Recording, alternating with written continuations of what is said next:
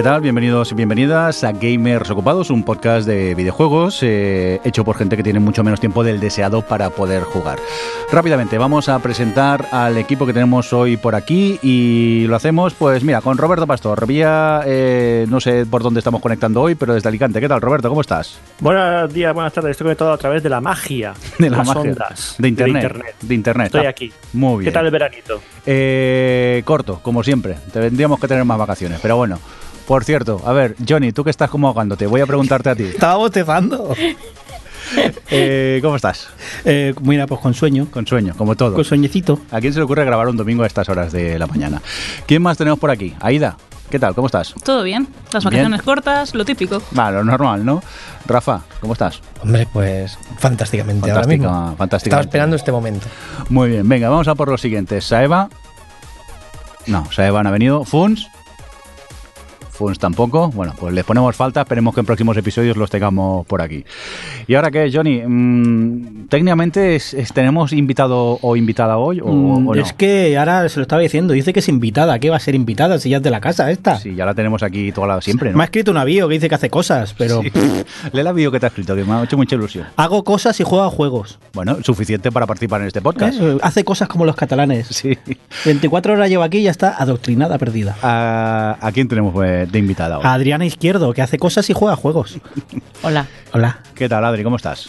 Bien. Bien. Solo digo monosílabos porque es lo que es mi participación habitual en este programa.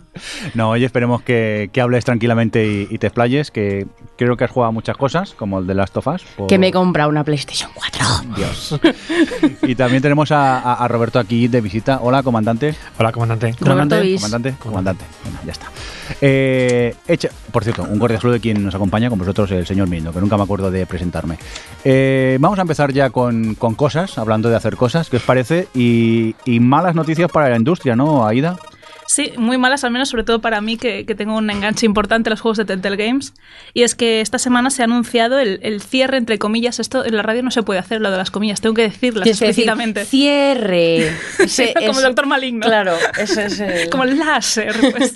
en este caso, eh, se anuncia el cierre con un despido de la plantilla actual, que eran 250 personas, han pasado a ser 25.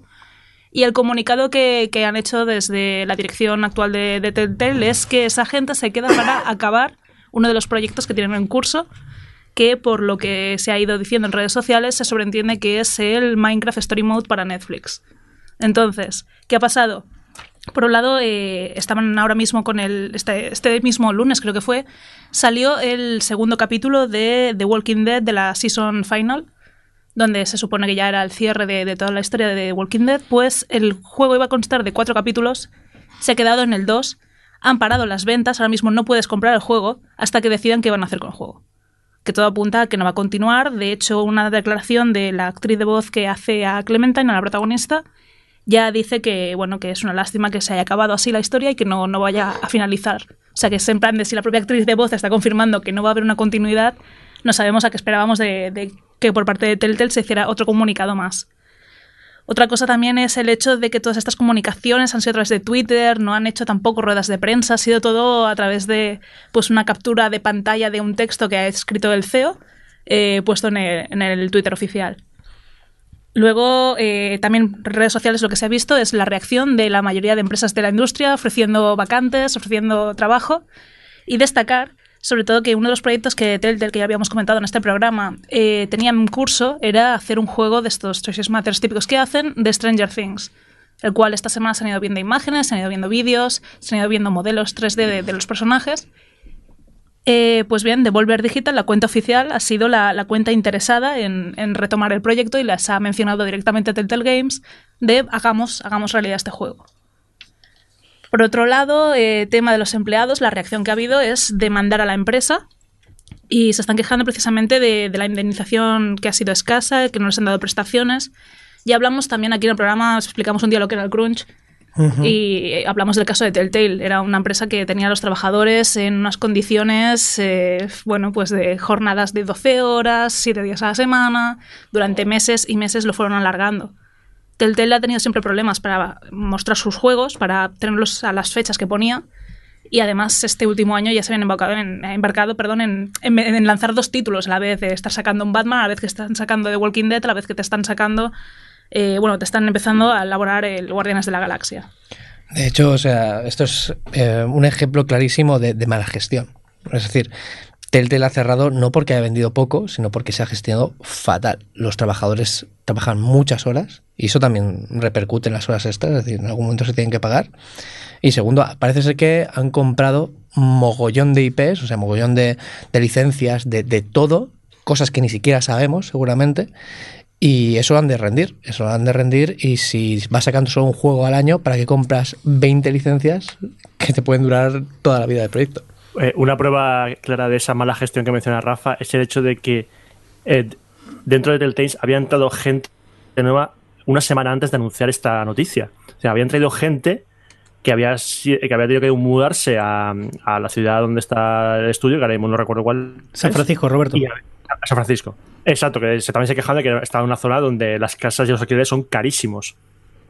Entonces, habían traído a gente nueva para trabajar en algunos proyectos hace cosa de mm, una misma semana, el mismo lunes de la semana en la que anunciaron esto. Y y de Entonces, hecho, yo no me, no me quiero ni imaginar quién estaba a cargo de gestionar eh, no solo la empresa, sino todos los proyectos para haber llegado a este nivel de descontrol.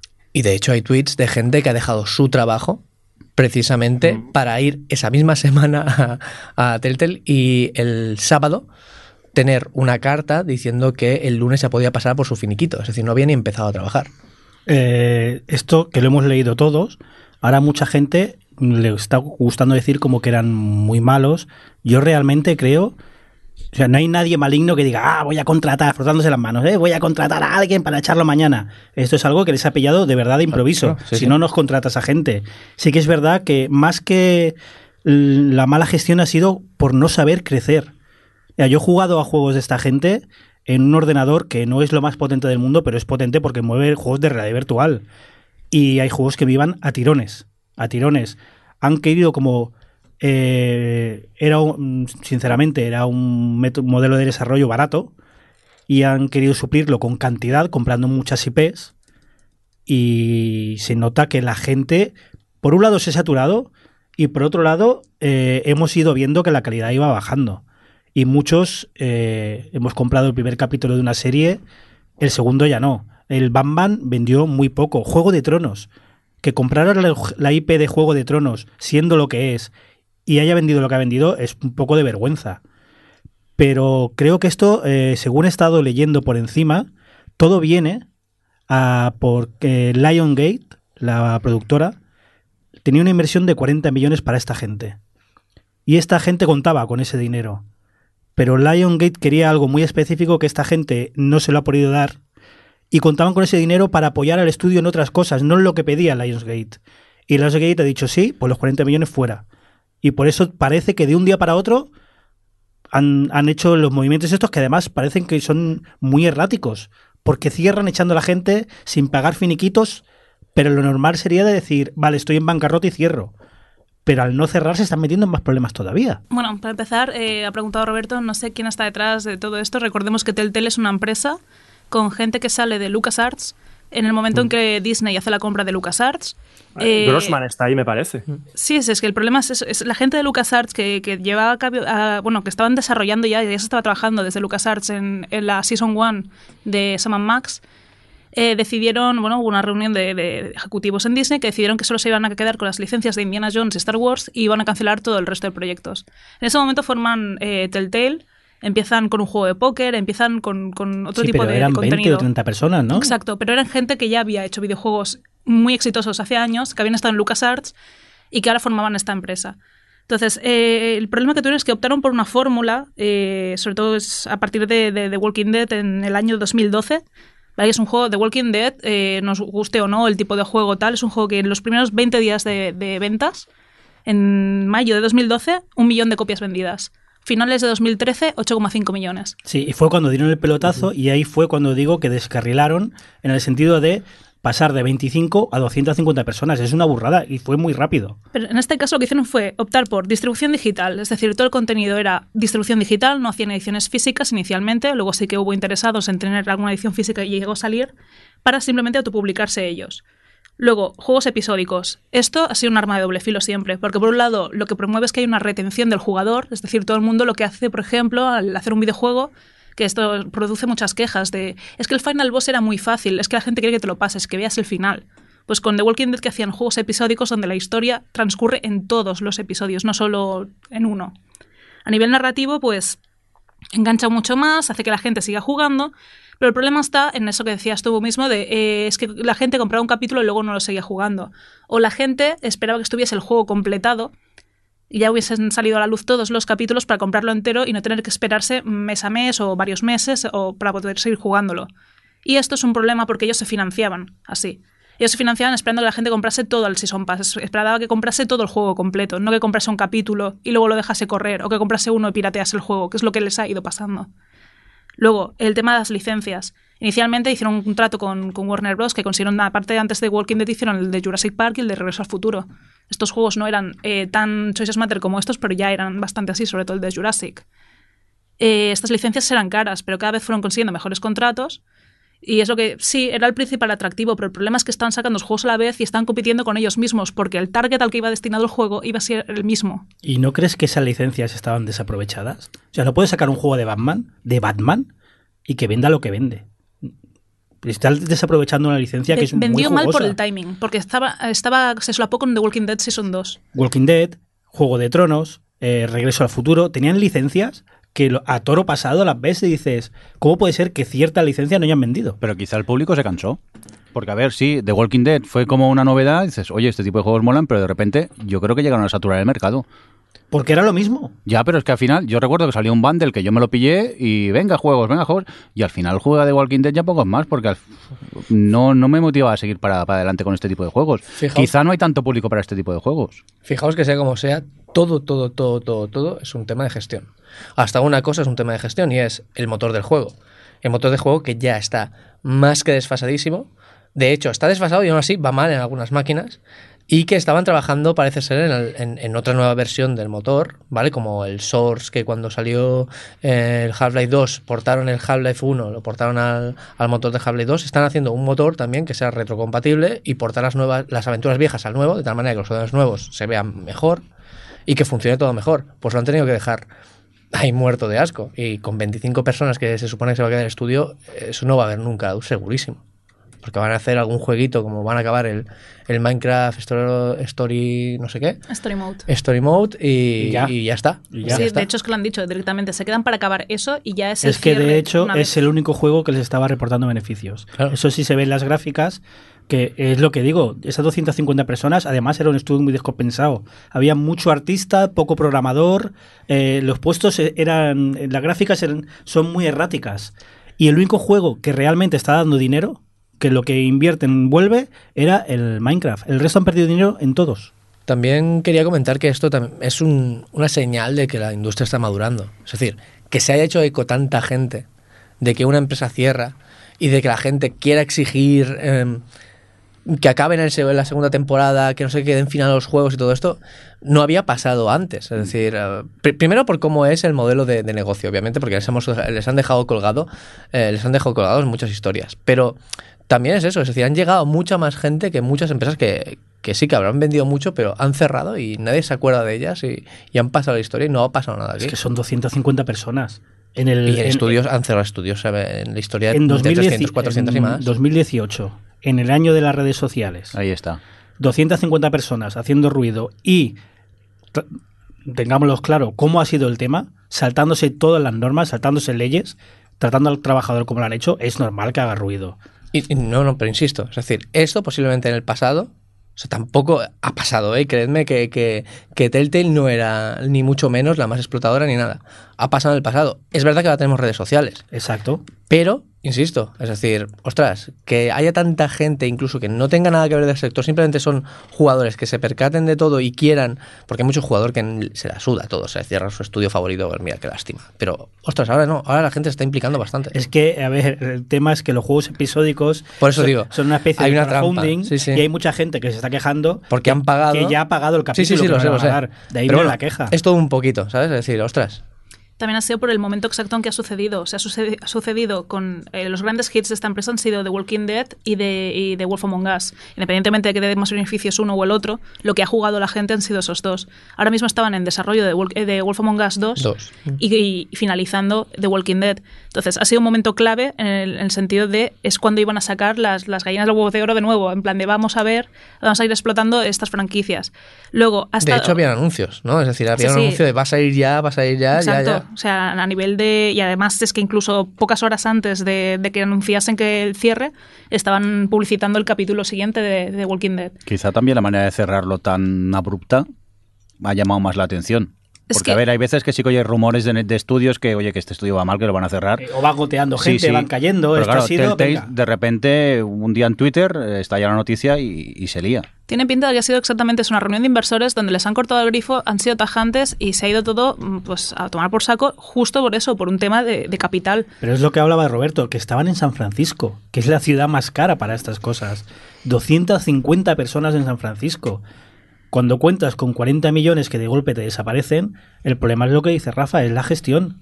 Una empresa normal, una empresa cualquiera, tiene cosas, tiene mecanismos, tiene reservas para soportar estas cosas. Esto parece que era en la cuerda floja, estaban eh, mes a mes pagando cheques. Y es que no puedo evitar compararlo con un caso que hubo aquí en España, que no sé si recordáis de Crowd of Monsters Claro. y Blues and Bullet. Es un juego que, que era exactamente el mismo formato de juego, de tomar decisiones, ambientado con Elliot Ness. Eh, justo fueron dos capítulos los que llegaron a ver la luz antes de que esta empresa, que está en stand-by, porque no se puede decir que haya cerrado o que no vayan, hayan dicho no vayan a continuar, simplemente están en, creo que están en concurso de acreedores o que están esperando que alguien lo compre, para, no, no pueden declararse como que en bancarrota, pero la empresa en sí ya sabe todo el mundo que los trabajadores ya no están, que están en otros proyectos, están en otros lados. Entonces es, es ese sentimiento de va a pasar un poco lo mismo con Telltale, de ahora mismo ellos ya se han cubierto en, se han curado en salud eh, bloqueando las ventas de, este juego porque lo van a dejar inacabado y hay gente que ha comprado todo el pack. Entonces, ¿qué va a pasar con esto? ¿Va a tener que haber reembolsos en Steam o van a tener que declararse en bancarrota? O sea, bueno, perdón, cuando se declaren en bancarrota van a tener que hacer reembolsos. Tela, como está el, tema, eh, una lástima, un estudio de videojuegos que cierre. Pero bueno, vamos a cambiar de tema y vamos a hablar con uno que parece que va a tardar muchos años en cerrar, o esperemos que nunca cierre, porque si no yo me quedo sin juegos. Y es que vamos a hablar de, de Steam, del cual tendríamos que hacer el indicativo de la noticia Steam de la semana casi, porque ¿qué pasa, Roberto, con Steam? Bueno, pues si la gente recuerda el anterior programa, eh, yo me despedí para las vacaciones con un rant hacia Steam porque me tenía muchas cosas que no me gustaban en, en los últimos meses. Y yo creo que en Steam nos escuchan, ¿eh? Yo creo que en Steam hay un tío que tiene ahí escuchando los games ocupados y dice, uy, ¿Como tenemos que Nintendo? tener- Sí, sí, sí, sí, sí, por supuesto. O sea, yo estoy seguro que hay alguien ahí que a lo mejor no habla español, pero escucha games ocupados. Y, y entonces está escuchando. Porque mm, Steam se ha puesto las pilas en los últimos dos meses y ha anunciado, primero, ha sacado mm, de golpe, coincidiendo con el que empezaba el de International, que es el torneo más grande que tienen ellos de Dota 2, han sacado Steam.tv, que es su servicio de streaming, más en plan eh, Twitch TV. Eh, Steam tenía ya servicio de streaming interno dentro de, de la propia plataforma, pero ahora ha sacado su propia web con sus propio, con su propio portal. ¿He dicho portal en 2018? Sí. Bueno. Sí. Porque he dicho portal. Ahora di web 2.0 y ya verás. tú Sí. Es, un, es un sistema así muy web, web 2.0 con marcadores en el, en el navegador. ¿Tiene enlaces? Eh, sí, sí, tiene links, se llaman links. Bueno, Hipervínculos. eh, entonces esta plataforma que ha servido poco para emitir oficialmente de International, pues es su, es su apuesta por el streaming en directo y hacer la competencia a- principalmente a Twitch. Luego, otra gran noticia que la gente que juega en Linux, que creo que son tres personas, pero que estarán contentos. Una de ellas está aquí, ¿eh?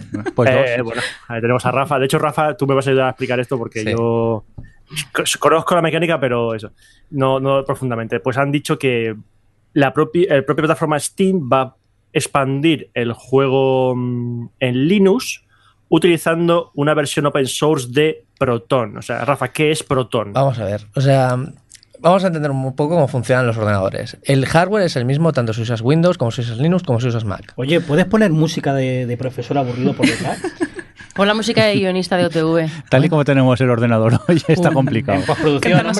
Venga, va, supongamos que le ha puesto una edición. Toma Vale. música, Rafa, venga, dale. Pues como digo, los- el hardware es el mismo para todos los sistemas operativos que hay en estos momentos, ¿vale? Al menos los mayoritarios.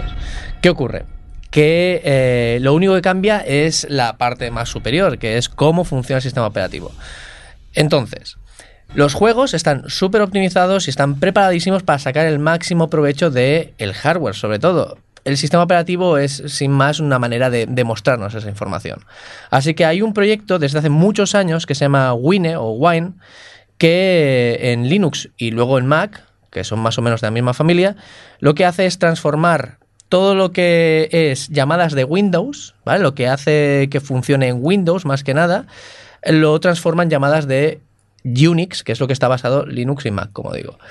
¿Por qué? Eh, y encima funciona bastante bien, pero mm, ¿cómo puede ser que, que no haya casi ni diferencia? Precisamente porque los juegos hablan con el hardware. El sistema operativo, insisto, les da un poco igual, ¿vale?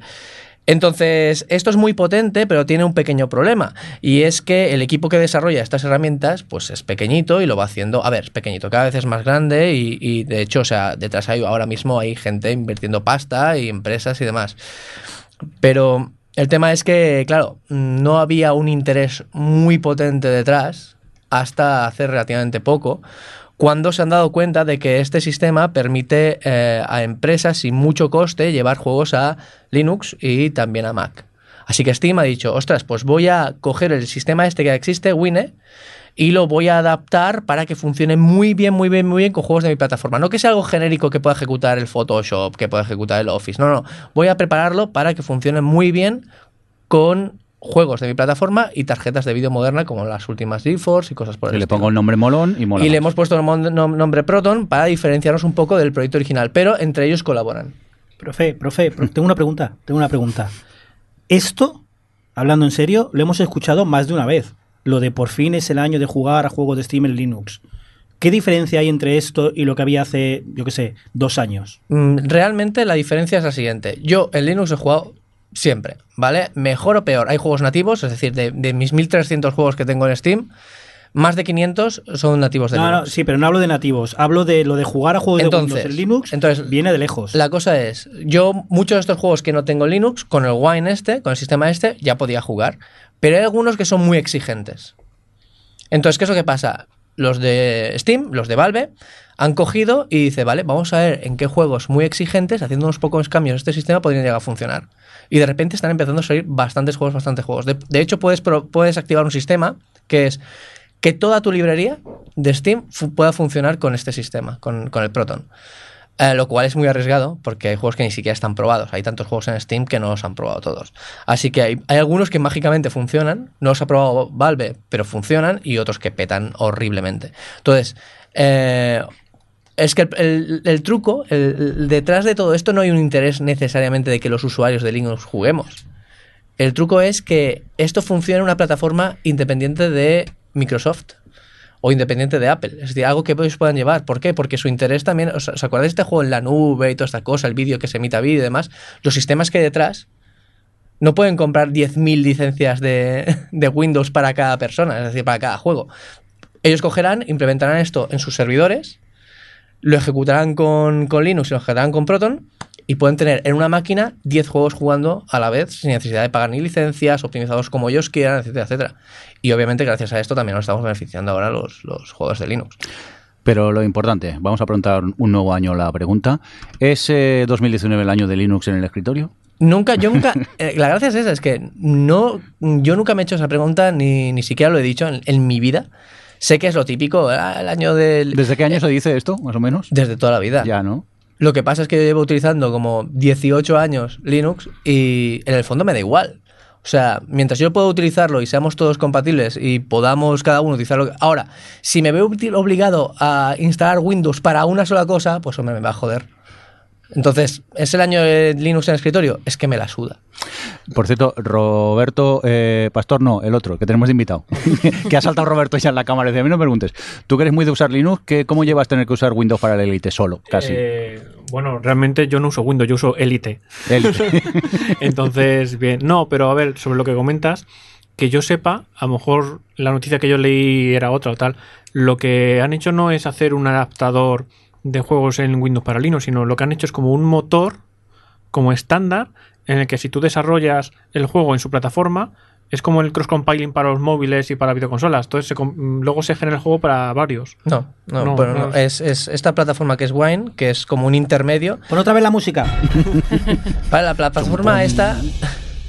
La plataforma esta Wine, digamos que es como un intérprete. Es, es algo que traduce, te traduce Windows a Linux y lo traduce a Mac. ¿Vale? Y solo traduce las cosas muy específicas. El juego es exactamente el mismo que para Windows. Es exactamente el mismo. Vale, vale, no, que yo hab- había entendido que lo que habían hecho era un framework suyo de desarrollo, con lo cual, pues eso, si entonces el juego hay todo funciona bien, entonces claro, digo, digo, qué listos que han hecho para que atar a los desarrolladores en su plataforma. De hecho, eso se llama eh, Source. Es el motor de, de Valve, que el, Val- el motor de Valve ya es multiplataforma, multi, Ah, vale. multi todo. Oye. Vale, pero los que no utilizan, por ejemplo, los de Doom, el último Doom, no funcionaba Linux y a mí me ha dado bastante rabia porque todos los juegos de ID Software han estado para Linux prácticamente en el mismo momento. Sobre todo ah, hasta Karma, que también hace años que se fue, pero... Y, en- y Doom no estaba. Y Doom fue el primero que utilizaron como prueba de concepto y la verdad es que funciona bastante bien. Bueno, vamos a cortar ya esta conversación porque se han juntado dos informáticos y podemos empezar Ya a ni temblar. empezar a decir palabras esdrújulas. Sí, sí, mira, sí, quita. ya Como Wine. Wine es para desbrújula. F- Framework, Framework. framework, ¿Qué, habláis, hombre? Oye, Roberto, te queda alguna cosita más de Steam, ¿no? Una a mí que me preocupa muchísimo. Sí, sí, porque al fin he descubierto, así, parece yo era tonto, por qué Steam te pregunta cada dos por tres en qué año naciste. Eso, ¿por qué? Pues resulta que no es culpa de ellos, Oh. sino que les obligan hacerlo, porque las, las agencias de calificación de juegos parece ser que tienen- estipulado que Steam no puede guardar esa fecha por más de una sesión en, en- el navegador. No, no todas las agencias, pero parece ser que hay bastantes que, lo, que no permiten hacer eso. Por eso Steam te obliga a meter tu fecha de nacimiento cada 2x3 cuando vas a visitar un juego, aunque, aunque ya lo he puesto anteriormente. Así que yo me cagué mucho en Steam por esto, pensaba que era problema de ellos, pero no, resulta que son las calificaciones de las agencias de calificación de DADES. Y aquí va mi rant a las agencias de calificación de DADES. Mm, Pudríos. Pudríos mucho, por favor. Roberto, yo no me lo creo. Lo dice una persona vieja. Sí, sí. Yo no me lo A creo. A ver. ver, yo estoy en muchas plataformas y no me preguntan la edad. Ya. Nadie. Pero, pero a lo mejor, yo qué sé. A lo mejor Esto es pasa una- con los, con los juegos que tienen la categoría ya de más 18, que cuando vas a ver el anuncio, el tráiler o tal, entonces te sale la, la aviso. Estoy en la App. Store y no me preguntan la edad. Estoy en Netflix y no me preguntan la edad que veo una película. Etcétera, Pero etcétera. la Apple etcétera. Store ya está muy curada para no, que no, porque mi haya- hija tiene cuenta y mi hija sabe la edad de mi hija y yo y sabe mi edad. A ella le deja ver unas cosas y a mí otras. O sea, yo creo que esto se puede solucionar porque otros lo han hecho. Y Netflix igual, las cuentas infantiles te dejan ver unas cosas y Hmm. mi cuenta me deja ver otras. Claro, pero posible, pero es que es eso. Tu hija tiene una cuenta, dices. De, Sí, bueno, de en Netflix, Store. en Netflix en lugar de cuentas son usuarios. ¿Y ¿Cuántos, y cuántos en- son usuarios? ¿Y cuántas cuentas tienes en tu casa Steam? Cinco. Hay de, De Steam. de Steam, eh, dos. La mía y la de mi mujer. Y ninguna de tu hija. No, evidentemente. Si por algún motivo se pone el ordenador, seguramente pues lo harán por esto más que nada. crear- Quiero decir, tú cuando creas una cuenta, si yo creo una cuenta y pongo una tarjeta de crédito y yo digo soy mayor de edad, ¿de verdad ellos no pueden almacenar este señor es mayor de edad? Sí, pero posiblemente lo que esté pasando es que estén haciendo la pregunta no para ti, que eres el que tiene la cuenta, sino para el que tiene está delante del ordenador en ese momento. Porque ver trailers es gratuito. Entonces, a lo mejor ves un tráiler de algo mm, violento y el que tienes delante es tu hijo o tu hija que ha cogido y, y se ha puesto a ver jueguitos. Pues estamos en lo de siempre, eso es responsabilidad de los padres de la pantalla donde lo dejan. Y, y lo único es, tampoco es para tanto, ¿no? Pones la fecha y ya está. No, no, si yo no digo que sea para tanto, pero digo que la excusa me parece absurda, la verdad. Johnny, Johnny, te voy a poner el clásico caso que es- se comenta muchas veces que, que por qué lo- en las tazas de café de McDonald's pone cuidado puede estar caliente. Porque también puede estar frío. por- porque, no, no, porque eh, se, se- se dice que una. Creo que es verdad, o sea, fue verdad, porque si no, McDonald's no pone un aviso de cuidado, el café está caliente. Porque una persona se quemó bebiendo café recién, recién servido y dice, es que está caliente. Dice, joder, es café caliente. Dice, no me has avisado, demanda. Entonces, si no hay ningún tipo de aviso a la hora de ver el trailer de que se ve una escena violenta, pues a lo mejor, uy, he entrado yo por mi propia voluntad a ver esta página de este juego en Steam, y le he dado al play, yo manualmente, Que sí, he que sí, visto que un vídeo sangriento que, que lo entiendo todo, demando. pero que no lo compro, ya está, cosa mía, no lo A ver, compro. esto es un tema, o sea, tiene que ser un tema puramente, puramente legal, puramente legal. Así que, pero bueno. Pues toca, eh, toca mucho las narices directamente. Sí, toca muchísimo las narices, por supuesto. Pero bueno, a lo mejor dentro de unos años se acabó Steam. Sí. A lo mejor se acabó, porque aquí viene Pasado la mañana. competencia de Steam. Va, a llegar la competencia de Steam que ya está pegando fuerte. Discord, más conocido como la aplicación que mató a TeamSpeak 3, ha, ha decidido, bueno, ha abierto ya la beta de su tienda de juegos, la ha abierto en Canadá. Y ahora ha anunciado recientemente que tienen juegos en exclusiva temporal. Es decir, juegos que van a salir primero en la plataforma de. en la tienda de eh, Discord. Que ese juego, el primero que ha sido es el de Bathnor, que creo que Adri lo ha jugado. Y Sí, luego hablamos. luego hablamos. Pues Discord ya permite en beta, no, no, todas- no todo, todo el mundo, en España todavía no tenemos servicio, pues em, comprar juegos. Y aparte, eh, se permite utilizar, eh, se va a permitir utilizarlo como el launcher de todos los juegos que tengas en ordenador. Te hará un típico, el típico escaneo y tendrás enlaces a todos los juegos que te has instalado. Supongo que también los de Steam, porque eso al final, al fin y al cabo son directorios en el ordenador, entonces Sí, ya, lo, ya lo hace porque a mí me sale. Vale. Pues ahí tienes ahí el, el lanzador de todos los juegos dentro de Discord.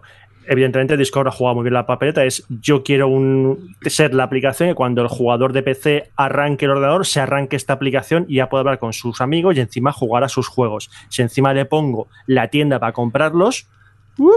beneficio para mí. Así que Discord aquí lo está, se está moviendo mucho, mucho. Discord ha crecido una barbaridad. Yo creo que Discord hace dos años no, mm, lo utilizaba muy poca gente y ahora es el estándar en, en lo que es eh, la comunicación online de videojuegos. Bueno, yo desde cuando descubrí Discord cogí el Team Speaker y, y lo, y lo desinstalé porque era una aplicación añeja a más no poder. Aquí durante muchos años para grabar podcast tirábamos de Skype hasta que descubrimos Discord. Y ahora porque hemos pasado al, a la Perim principalmente porque nos vemos con la webcam y es más cómodo, pero du- durante mucho tiempo lo hemos utilizado y la verdad que la calidad de audio que te da y, que es muy fácil de usar es, muy cómodo. Eh, la verdad que entiendo que subirá como la espuma y la gente abandonase TeamSpeak 3 porque es que a mí TeamSpeak, no sé vosotros, pero a mí me fallaba continuamente siempre que lo, que lo intentaba.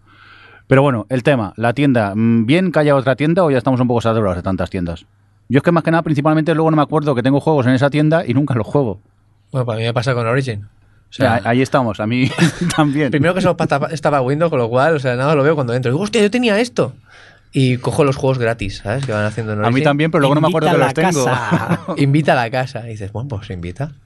Que invite. Pero luego nunca me acuerdo que los tengo. El problema que está habiendo también es con el, el exceso de plataformas de videojuegos y tal, es que cada una consigue sus contratos con los publishers, con los derechos y tal, y luego pasa cosas como en Steam hemos visto Deadpool aparecer y desaparecer varias veces porque tienen contratos de una duración de tanto tiempo y luego se van a otro lado. Ahora mismo está pasando un poco lo mismo con Netflix, que han anunciado que retiran ya todas las películas de Disney, solo queda Ant-Man y la... No, Ant-Man la 1, perdón. Y, y porque todas la bueno Disney va a lanzar ya su plataforma propia. Entonces qué pasa si cada uno va sacando más plataformas va consiguiendo sus contratos va consiguiendo sus licencias eh, al final vamos a tener un problema de eh, incomodidad a la hora de querer jugar a algo. De decir ahora en qué plataforma lo tengo voy a tirar de usar más la una que la otra voy a Ahora va a llegar el mundo del bundle. Ahora son los que van a salir en plan, te ofrezco mi plataforma que sincronices todas estas cosas que tengas. Free Que- todo a tomar por saco De hecho, perdón, de hecho, Bundle, o sea, está ahí, ahí intentando mm, con el tenedor pinchar todo lo que puede de, de Steam y quieren hacer la competencia fuerte, aunque lo que están generando son cl- claves de Steam, pero bueno, o sea, es un poco raro, pero es así. Yo tengo una duda de, de novato. De eh, si Steam pierde la licencia de un videojuego, ¿lo voy a poder seguir jugando? Sí. sí si lo Ah, tienes se- ya se comprado y en queda- tu Ah, vale, vale. biblioteca queda sí en la biblioteca. Pero también os digo, más plataformas, más competencia, más ofertas. Lo, lo contrario sabemos lo que es. Yo prefiero esto, la verdad. Sí, sí. Ahora dices que va a sacar Disney la suya y Disney tiene el no sé cuántos por ciento de Hulu, va a tener dos. Mejor eso a que las fusione y te tengas que comer lo de siempre.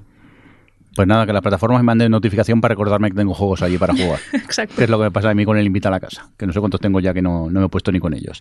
Oye, vamos a cambiar con más... Vamos a hablar de más cosas. Eh, ¿Qué pasa? ¿Que viajamos en el tiempo, Roberto? Sí, porque como no tenemos suficientes juegos para jugar ahora en 2018, eh, las compañías han visto que los 90 vuelven a vender. Y ya pasó con los 80, pues han dicho, pues después de los 80 que van, a por los 90. Y ya se han anunciado eh, nuevas versiones y continuaciones de sagas que nacieron durante los 90, principios de los 2000, ¿vale? Hay alguna que, que nació en los 2000. porque han anunciado eh, la versión la, la versión remastered de Onimusa Warlords, que es el primer Onimusa, una saga de Capcom que muy querida por mucha gente. Es una, en su momento cuando salió la gente lo decía que era el Resident Evil de samuráis, con estos fondos eh, prerenderizados estáticos y eh, el, típico movimiento de tanque que tan famoso hizo Resident Evil en las primeras entregas. Y esta es una versión remaster, no es una re- versión remake completa con nuevos gráficos ni nada de eso, es simplemente la versión HD del juego original que salió en PlayStation 2, si no recuerdo mal. Pero los dos títulos gordos que sí que son continuaciones de dos sagas absolutamente míticas son, primero, Windjammers 2, que es la continuación de esa maravillosa obra maestra de, de Neo Geo, de ese juego de lanzamiento de Frisbee, que sin duda sigue siendo la leche. De hecho, gran parte de que se haya anunciado Windjammers 2 es porque es un juego que se está llevando a torneos de videojuegos y tiene una comunidad de jugadores profesionales detrás realmente impresionante. De hecho, creo que fue en el. No sé si fue en, en- un evento de juego profesional en el que estaba haciéndose el torneo oficial de Windjammers que anunciaron muy rápidamente, muy escuetamente Windjammers 2 con un tráiler que se ve muy poquito del juego, pero de hecho no se ve nada del juego y luego se vieron dos capturas de pantalla que dan a entender que el juego va a ser muy parecido al original pero con gráficos 2D de alta resolución. Y el juego que va a ser el GOTY 2019 y de 2020 y 2021 y 2022, y hasta que yo me dé la gana de decir que no es el GOTY, es Streets of Rage 4. Que, perdón, se me salta la lagrimilla. Es que Las lagrimillas y las babas, porque Streets of Rage. Of Rage. A ver, Streets of Rage es la, la saga de Sega. Para mí es la saga de Sega. No hay, para mí no hay nada más top que Streets of Rage. Siempre hubo especulaciones de la cuarta parte. De hecho, hubieron, hubieron juegos que iban a ser inicialmente en la cuarta parte de Streets of Rage, pero se convirtieron en otra cosa. Ahí está el Fighting Force de PlayStation, de original, que era el, iba a ser Streets of Rage en 3D, pero la cosa no cuajó y se dejó como un juego aparte. Hubo intentos de rescatarlo, hubo una hay una versión remake hecha por la comunidad que Sega tumbó y ahora por fin eh, la gente de Dotemu, que son los mismos que están sacando Windjammers 2, han anunciado oficialmente para el 2019 Streets of Rage 4. De momento solo han presentado dos personajes, Axel Stone y Blaze, que son lógicamente los protagonistas de la saga. Veremos qué más meten en esta cuarta entrega porque yo tengo muchísimas ganas de jugarlo. Es curioso que hayamos vuelto a los 90 en los videojuegos cuando la radio también hemos vuelto a los 90 hace un rato, instalando los drivers de Windows de la tarjeta Calla, de chivato. sonido. Hemos estado un buen rato con la Sound Blaster Pro ahí Que por instalando los cierto drivers. no ha funcionado y estoy grabando con una grabadora portátil, por si acaso. Pero a mí me hace gracia, ¿eh? porque lo hablaba esto hace poco, porque en televisión ha vuelto ahora la nostalgia nueva, es la noventera, y yo tenía la teoría de que es porque los guionistas, la edad que tienen ahora su nostalgia es la de los 90 y no la de los 80, y me hace gracia ver que en los videojuegos está pasando lo mismo. Totalmente. Y en la moda también, porque los Mm. chokers estos elásticos también son de los 90. Todo vuelve. es- Todo Somos vuelve. poco originales. Por cierto, cosas que vuelven. ¿Qué pasa? ¿Qué más vuelve? Pues se ve que lo de Nintendo, de hacer consolitas así pequeñitas, compactas, cerradas y super monas, se ha puesto clink, de clink, moda. clink, dinero, y. Sony ha dicho, espera, que vamos.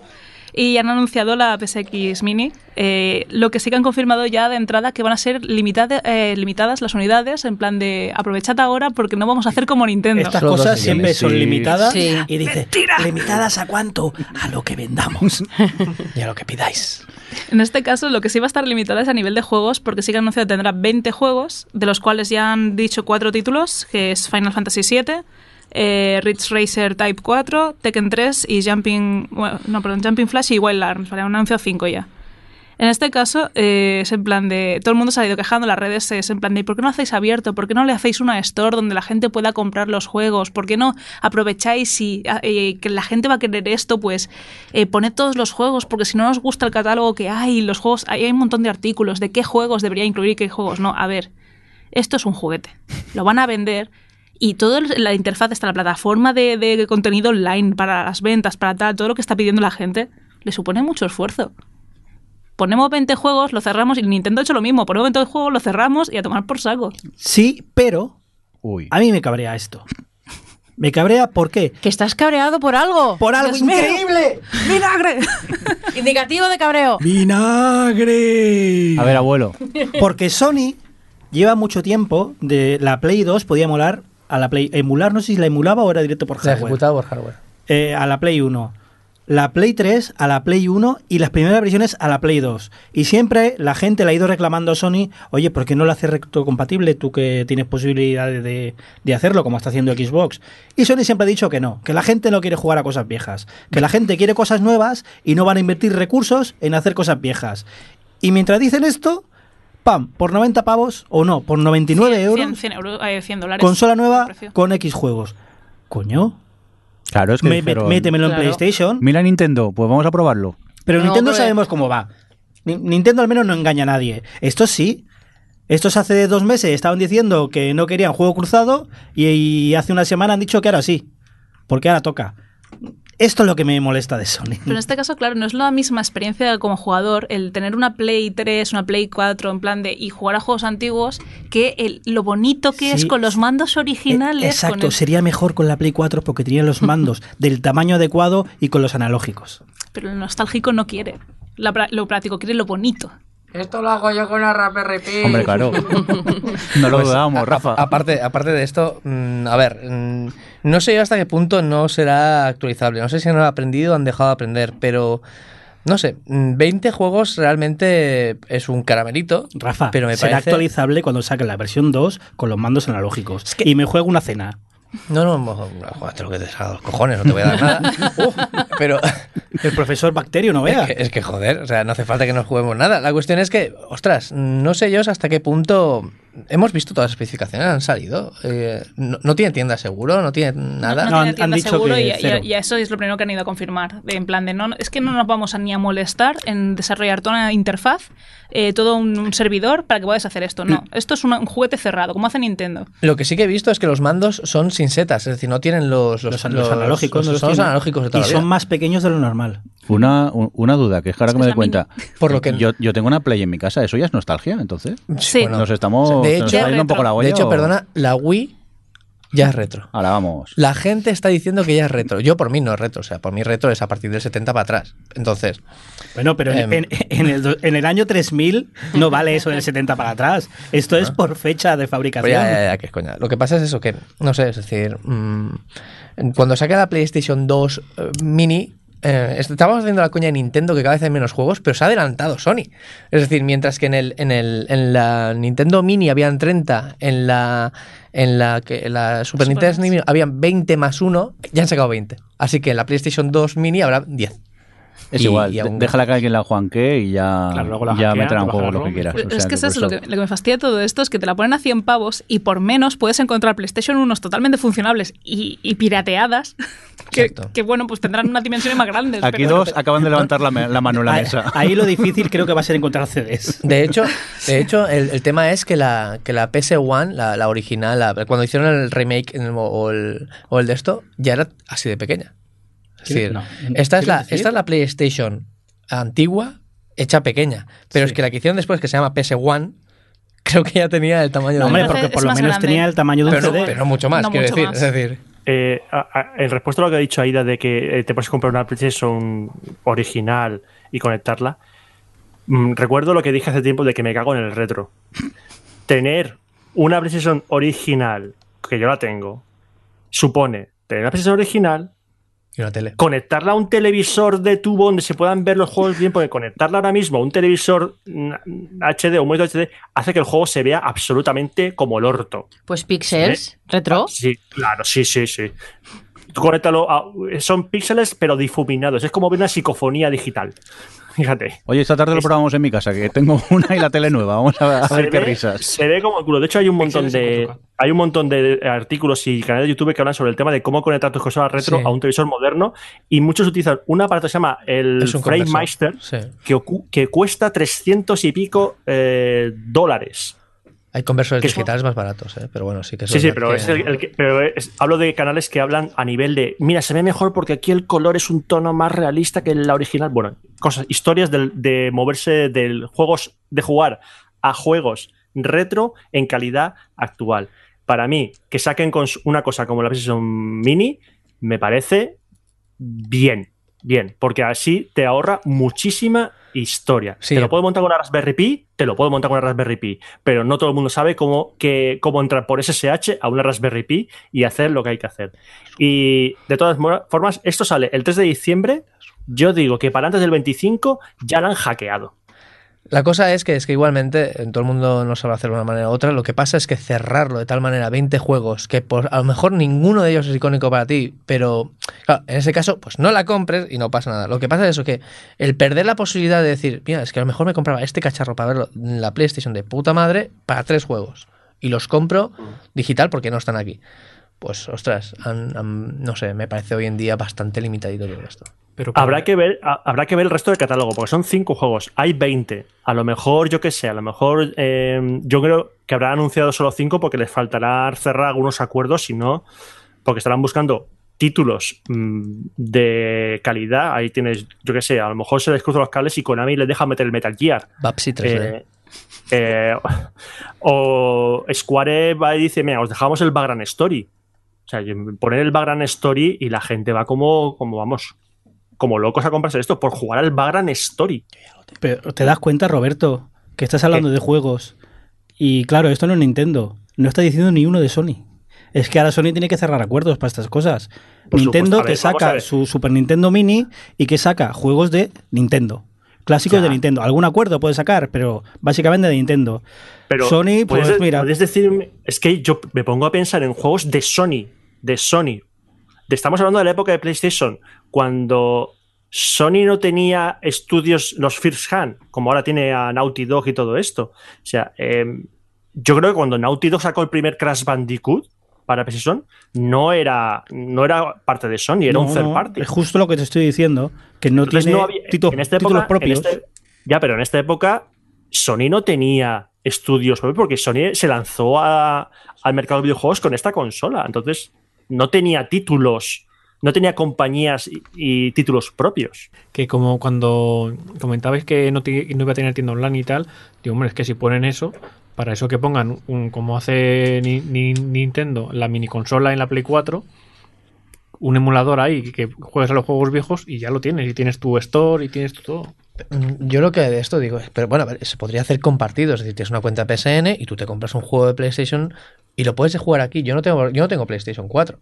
Entonces, a lo mejor yo me sé que me comprar este cacharro y sí que tengo PSN, por cierto, tengo cuenta PSN porque tengo todas las Plays, tengo la PS Vita, tengo la PSP y en esto yo me conectaba y me compraba juegos de descarga y tal. Entonces, esta cuenta también se comparte con la PlayStation 3 y la PlayStation 4. ¿Por qué no utilizar todo este sistema que ya tienen? Tú comparte los juegos de Sony, de PlayStation 1, y luego que puedas jugarlo aquí o puedas jugarlo en la, en la PlayStation 4. A ver, vol- volviendo un poco a, a la idea esta, es un juguete. Sí, es sí, sí. algo coleccionista, es algo que sacan para sacarse un pico de dinero. Un amigo.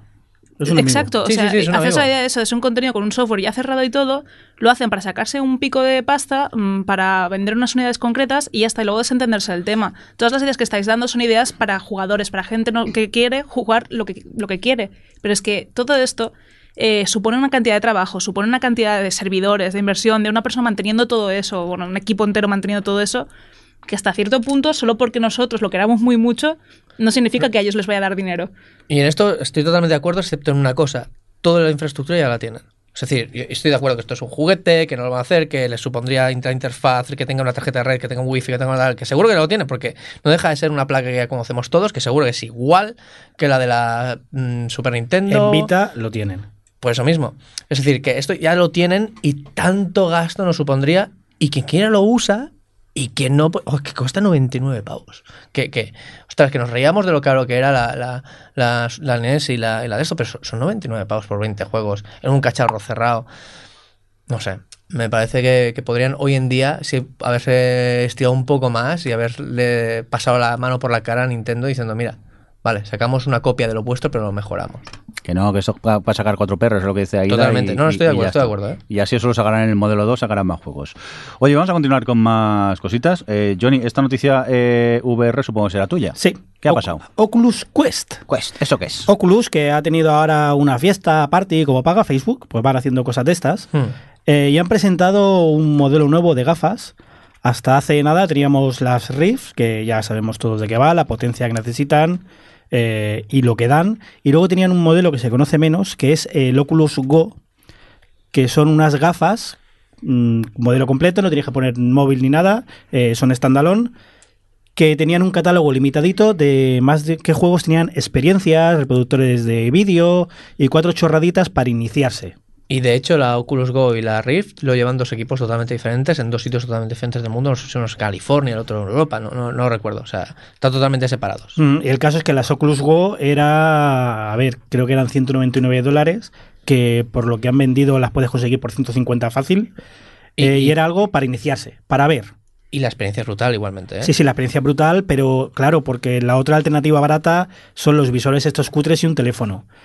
Cambia mucho, cambia mucho a las Oculus Go. Estamos es hablando de las cajas de cartón esas donde pones un teléfono, Johnny. Más o menos, eh, algo, algo más pulido, pero más o menos. A ver, bueno, hablando de esto, es decir, no sé si has utilizado las Gear alguna vez. Eh, sí. Pues, ostras, para ser tan cutre, es la que verdad es que es las Gear brutal. están certificadas por Oculus. Tienen sus digo. lentes y tienen. Ya estamos hablando, pero solo el visor. cutre, cutre. Solo el visor sin teléfono ya eran ciento y pico pavos, ¿eh? Que venían la en la exclusiva de Samsung y, valía, valía lo que costaba. Ahora han sacado algo intermedio, que es esto, Oculus Quest. Que eh, la idea es muy buena. Son standalone, no hace falta PC. eh, la resolución es muy buena. Si queréis mirar características en cualquier web las tenéis.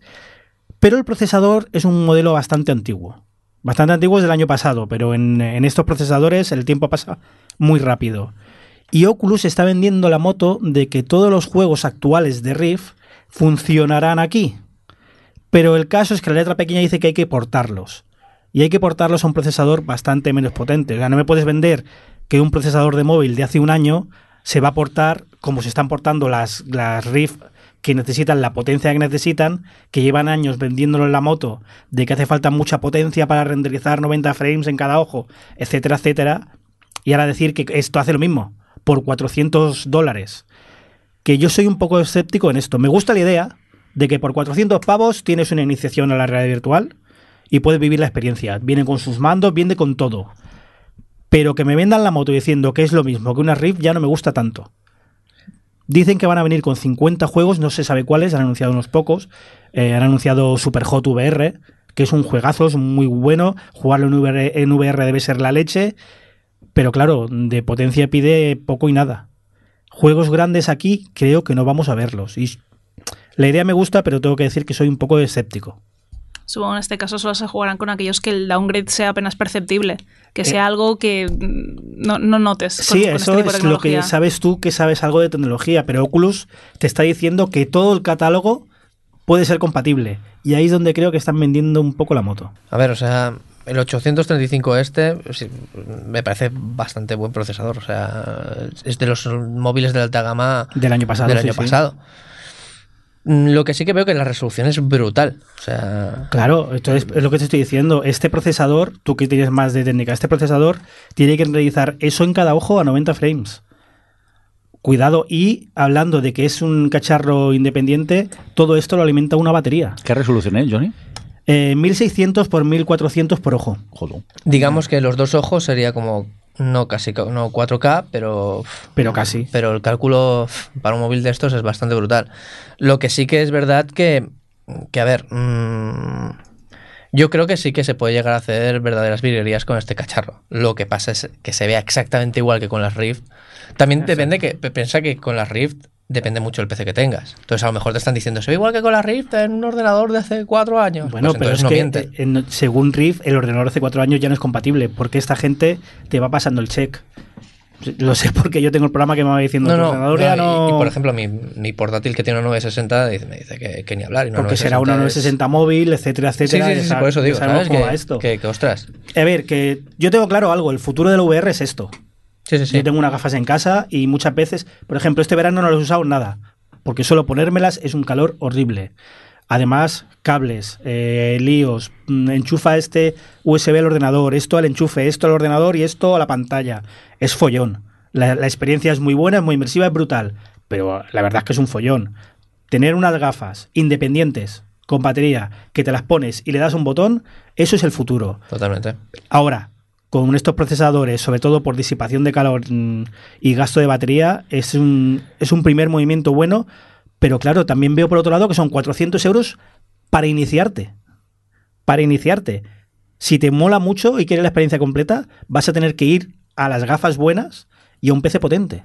O mm, si tú lo has tenido utilizado un año, el año que viene veremos qué hay, porque a lo mejor No, ya lo han anunciado. Cuando han anunciado esto, han dicho que estas son las últimas gafas que hace Oculus de primera generación.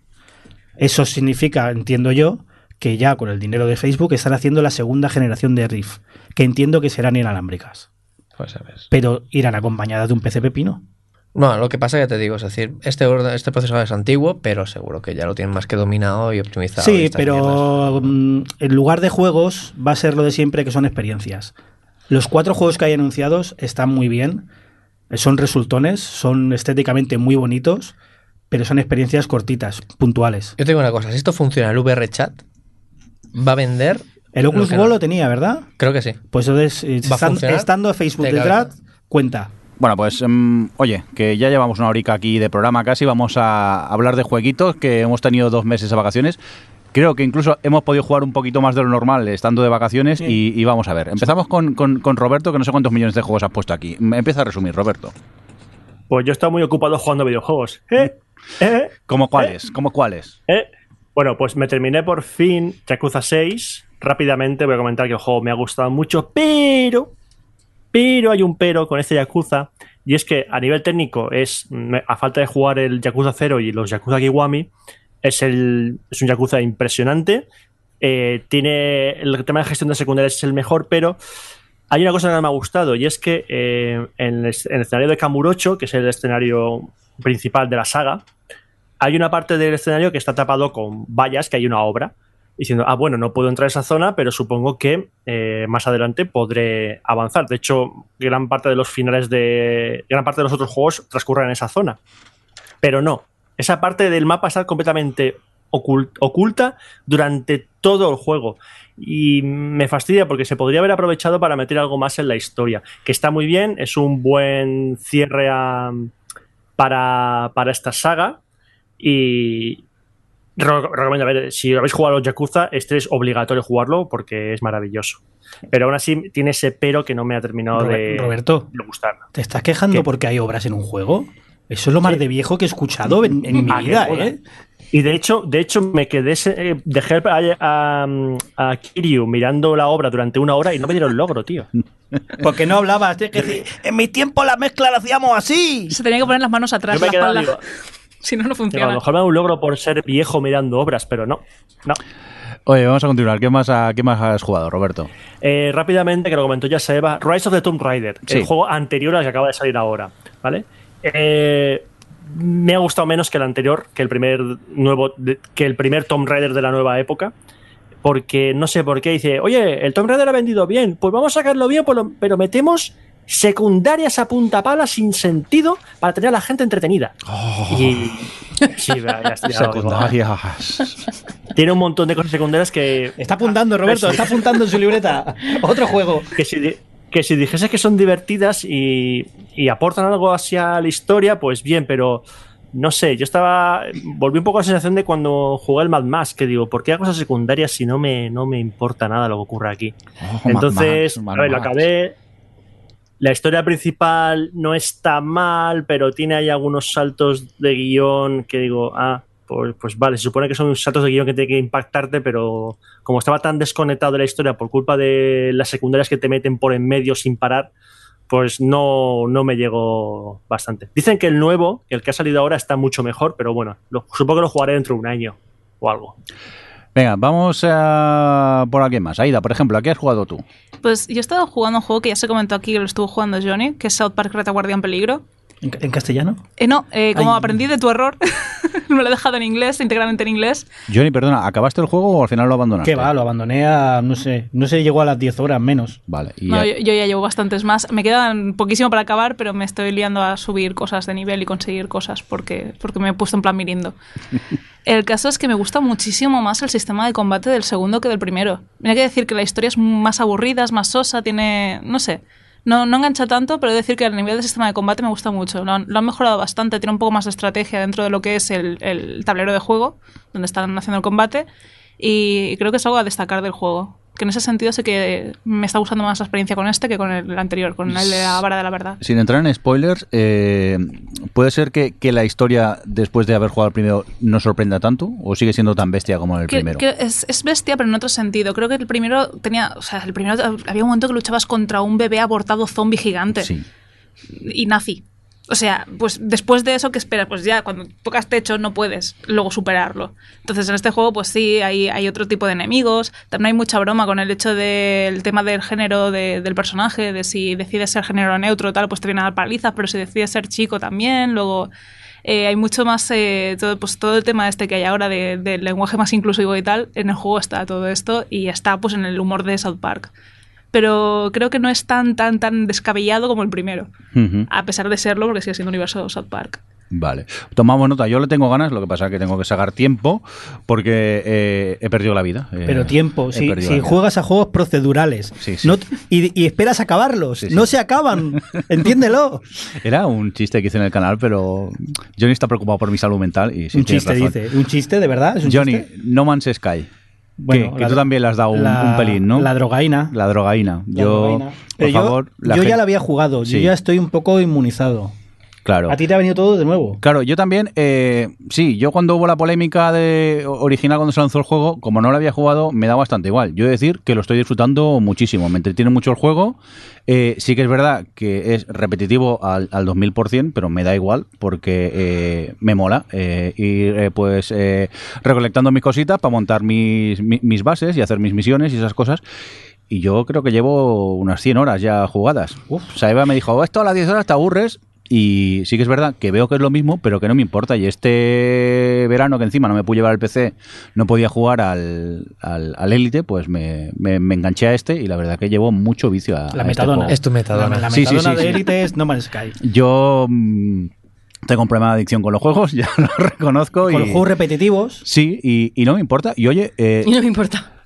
A veces lo comparo un poco, que es como el Minecraft del espacio, porque es eso, recolectas y, y construyes cositas, pero bueno, a mí me, me vale. no es como es el Minecraft del espacio. Yo jugué la, la prim- cuando salió el original, la versión .1, eh, ha mejorado bastante, no tanto, no ha cambiado tanto, sí que han añadido más cosas, han puesto la cámara en tercera persona, han mejorado muchas cosas. El cartón que le veías a las 20 horas, ahora se lo ves a las 50.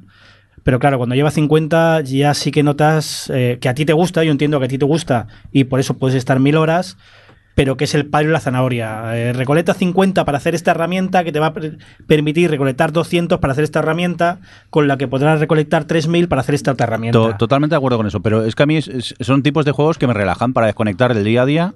Pues, sí, sí, no, y para un echar unas horas y no sí. pensar es ideal, ¿eh? Sí. Es perfecto. Y entonces este verano a mí me ha, me ha ido muy bien. Supongo que ahora, eh, principalmente porque tengo mis juegos pendientes y llega el Red Redemption en nada, lo abandonaré en breve. Pero sí que es verdad que por el momento, ya os digo, llevo 100 horas, un pelín más y, y me gusta. Pero vamos, no os metáis que, que es droga mala. Y dicho esto, perdona a la gente de FON porque estoy jugando a la competencia. Pido disculpas. Pues sí. Eh, Adri, ¿qué? Pues mira, voy a comentar, quería comentar otro, pero ya que habláis de, de, de droga, Ya sé dónde va, ya te veo venir a es que el Stardew. Valley, el Stardew Valley, mm, si no he pasado de las 120, que no ha llegado al récord que tengo con el Breath of the Wild, pero vamos, que es que le he dado, y un poco por lo que comentas, ¿eh? porque mm, eh, para mí es como un pequeño lugar feliz de relax, que estoy, además que puedes jugar y puedes jugar una hora o puedes jugar tres, lo que te apetezca, y me desconecta mogollón. Y aparte de, de que me gusta el, este rollo de simulación de granjas y tal, me gustaba el eh, Animal Crossing, es un tipo de juego con el que, pues sí, como tú Jordi, que me gusta y me meto mucho, eh, me ha sorprendido muchísimo el Stardew por el, de- el nivel de detalle y de cuidado que tiene con las cosas, con los personajes no jugadores, con que cuando más avanzas del juego te van saliendo más cositas que puedes hacer, más mini aventuras a las que te puedes enfocar y que no sea solo el día a día de la granja, puedes elegir hacer solo el día a día de la granja, puedes elegir ser más social, que yo no lo soy mucho, y hablar con la gente del pueblo y evo- evolucionar por ahí, como que es un juego que se me hace que, que eso, que he jugado 100 horas, pero no me da la sensación de que se me haya hecho repetitivo ni de que ya sea hacer siempre lo mismo, sino que me parece que, que, que crece mogollón a medida que vas jugando. Y no sé, me ha gustado mucho, la verdad.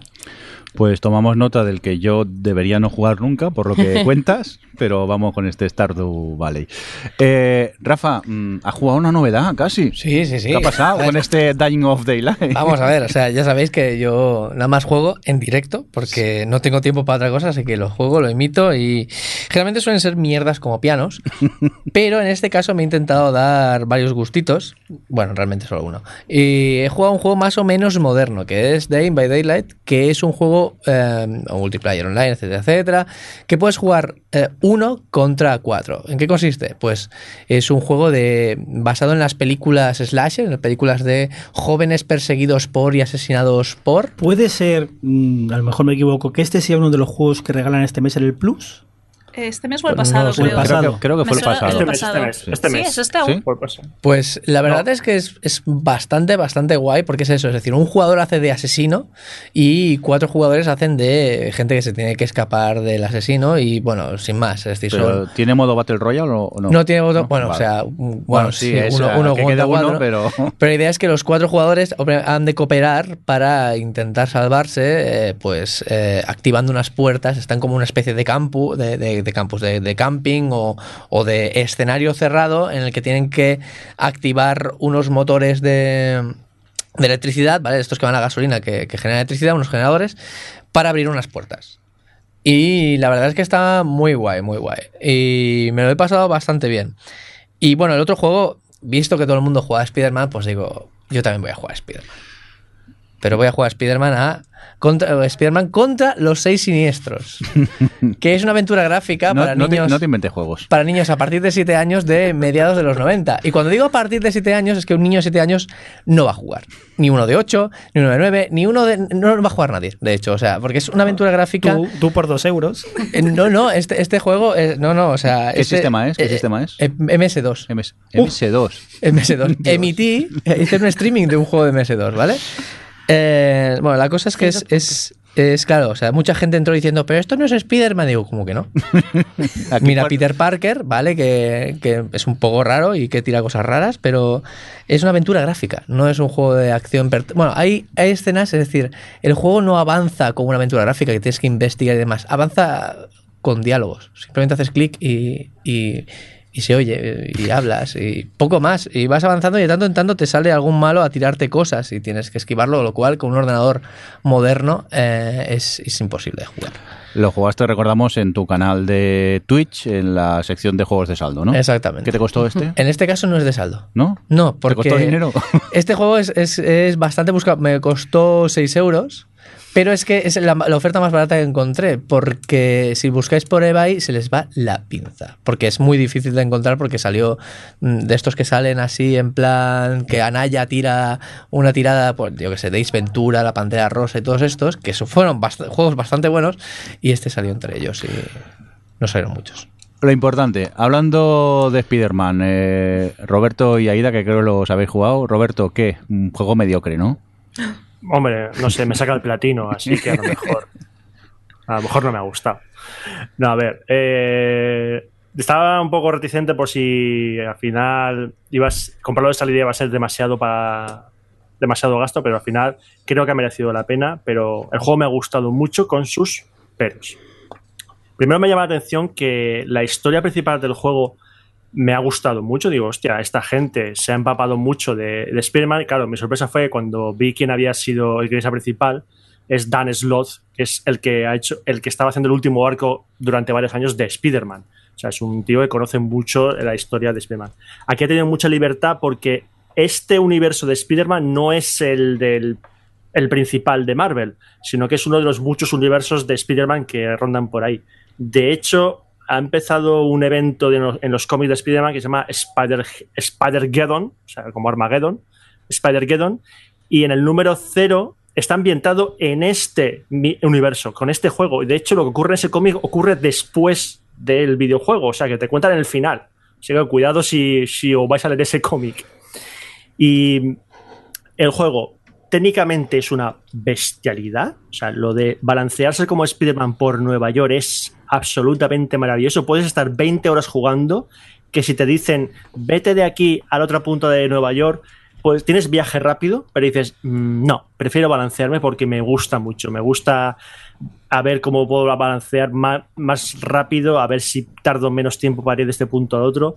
Toda la mecánica de balanceo es maravillosa. El mapeado de la ciudad es genial. Hay escenarios reales y escenarios eh, inventados. Está la Torre de los Vengadores, por ejemplo. Está el Santus Santorum del Doctor Extraño, la Embajada de Wakanda. Es, es maravilloso. Tiene muchísimo detalle eh, la ciudad, lo cual choca un poco con ciertos momentos de la historia que, que no cuajan con las secundarias. Aquí también tienes un montón de secundarias, Mirindo, ¿eh? Tienes un montón de coleccionables y cosas que buscar. Oye, dejarme en paz, que- dejarme en paz, no puedo, no doy abasto. Bueno, pues para que, para que vea- aquí ya te- es otro nivel, porque cuando vas al mapa tienes la lista de cosas por hacer y luego aparte hay, hay coleccionables ocultos que no aparecen en esa lista, que los puedes hacer también si quieres. Y hay cierto momento de la historia que si te pones a hacer en ese momento las secundarias, pues no cuadra mucho lo que te dicen los personajes con los otros. O sea, que ahí no, han trabajado mucho la integración de las secundarias con la narrativa. Es decir, podrían haber parado las, las secundarias en ese momento y decir, no, no hagan secundarias porque tienes que continuar por la historia principal.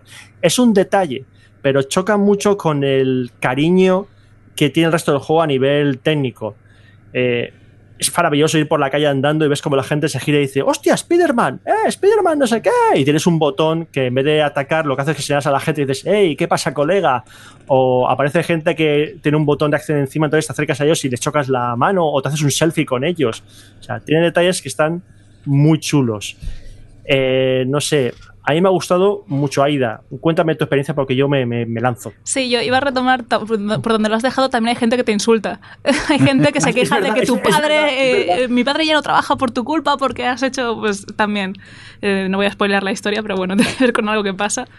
Eh, el juego está muy bien hecho y está hecho con mucho cariño para los fans, lo que comentabas de, todo el universo que ha creado, incluye personajes muy míticos, es- está hecho para auténticos fans de Spider-Man, pero cualquier persona que no conozca tanto eh, el personaje o su historia lo puede disfrutar igualmente. El tema de las secundarias. Eh, el problema está que tú empiezas el juego que tienes algunas misiones secundarias que ya de por sí cuando intentas ir de un punto A a un punto B te saturas porque no paran de haber persecuciones, eh, no paran de haber pues puntos de interés que tienes que ir a hacer alguna cosa y a medida que vas jugando desbloqueas aún más, de forma que el mapa se acaba convirtiendo en un mapa de iconos por de, todos lados. de eso pecaba el último Batman. Pasaba exactamente Pues- lo mismo al principio. Y lo, lo peor es que las secundarias creo que se van desbloqueando más hacia el final, son incluso más repetitivas. Entonces, Sí. eh, son muchísimas secundarias cada vez más y algunas que no aportan nada. Simplemente es por hacerlas, por completar todo, pero no, no aporta tanto. Eh, tiene modos de sigilo, tiene modos muy interesantes y el juego está bien hecho en el sentido de tiene mucha luz. No es como los Batman, que los fallos no los vas a ver porque está todo a oscuras. Aquí lo ves todo y se ve perfectamente. El tema de balanceo es súper chulo y sí que tienes que aprender a balancearte cada vez más rápido por las escenas precisamente de persecución, de que tienes que, que- que atrapar algún coche. Entonces, yo el juego lo, lo- lo he disfrutado mucho, aún no, no lo he completado del todo, o sea que sigo ahí, no, no tengo el platino. Y, la verdad es que tiene muchas cosas muy, muy, muy, muy buenas. Eso sí, mm, viene a ser un Arkham, viene a ser un Arkham con Spider-Man. O sea, quieras que no, la, comparación es totalmente inevitable. Yo lo compré de salida y es en plan de, vale, me ha gustado mucho, lo estoy disfrutando mucho, la historia me, lle- me llega, me parece mejor hecho que los Arkhams en muchos aspectos, pero pienso, tampoco sé hasta qué punto el comprarlo de salida era necesario. Eh, lo que ha dicho, ha dicho tú ahora mismo y Johnny es verdad. Es el Arkham City, pero con Spider-Man. De hecho, hay un, hubo un detalle que me llamó mucho- poderosamente la, la, la atención, es que cuando estás peleando contra un enemigo y das el último golpe, el sonido del último golpe es igual que el de los Batman. Es el mismo. Entonces, vale, o sea, no se, han, no se han molestado en esconderlo. Es decir, vamos a coger el Batman, pero vamos a coger- poner a Spider-Man. Entonces, evidentemente, donde se han volcado más en esta entrega ha sido en crear el mapa de Nueva York y toda la mecánica de, del balanceo. Yo creo que como este juego ha vendido muchísimo y es un juego de, oficial de Marvel, de Marvel eh, una de dos, va a haber segunda parte, segurísimamente, y espero que en esa segunda parte, como también está ambientada en Nueva York, eh, espero que le dediquen más tiempo al tema de em, dar más variedad, no solo de misiones secundarias, sino de, de mecánicas, porque luego eh, no solo es, es la última parte de secundarias, sino que son, es básicamente repetir la misma secundaria, pero cambiando los enemigos por otro- unos por otros, sino que lo que son las mecánicas de juego, dices, mm, podrían podrían haber hecho algo más por hacerlo más variado, porque tú tienes un montón de gadgets, pero al final es que utilizas tres gadgets. Tienes nueve y al final dices, eh, voy a utilizar estos tres porque los otros no hay nada en el juego que me impulse a utilizarlos. Más que nada que, que utilizarlo. Igual que tampoco te- no hay casi nada que te impulse a cambiarte el traje salvo, salvo la estética, porque tienes los tres un montón de trajes para desbloquear. Bueno, la Y yo estética y, el modo foto. Sí, el modo foto, que, que mola un montón ponerse un, traje de Spider-Man que es, es como una calavera y, y- y ponerte a hacerte fotos con Mary Jane diciendo a que soy guapo. O sea, es muy gracioso. Pero yo, a ver, si no, si os no os gusta gastaros los 60 euros o los 50 y pico euros de, ahora mismo de salida, aunque creo que ya ha bajado de precio, eh, os podéis esperar a la versión juego del año porque trae DLCs. De hecho, hay una secundaria que, seguro que conecta con el primer DLC que va a salir. Así que podéis esperaros, pero el juego merece muchísimo la pena. Y los spoilers os pueden fastidiar la historia principal bastante.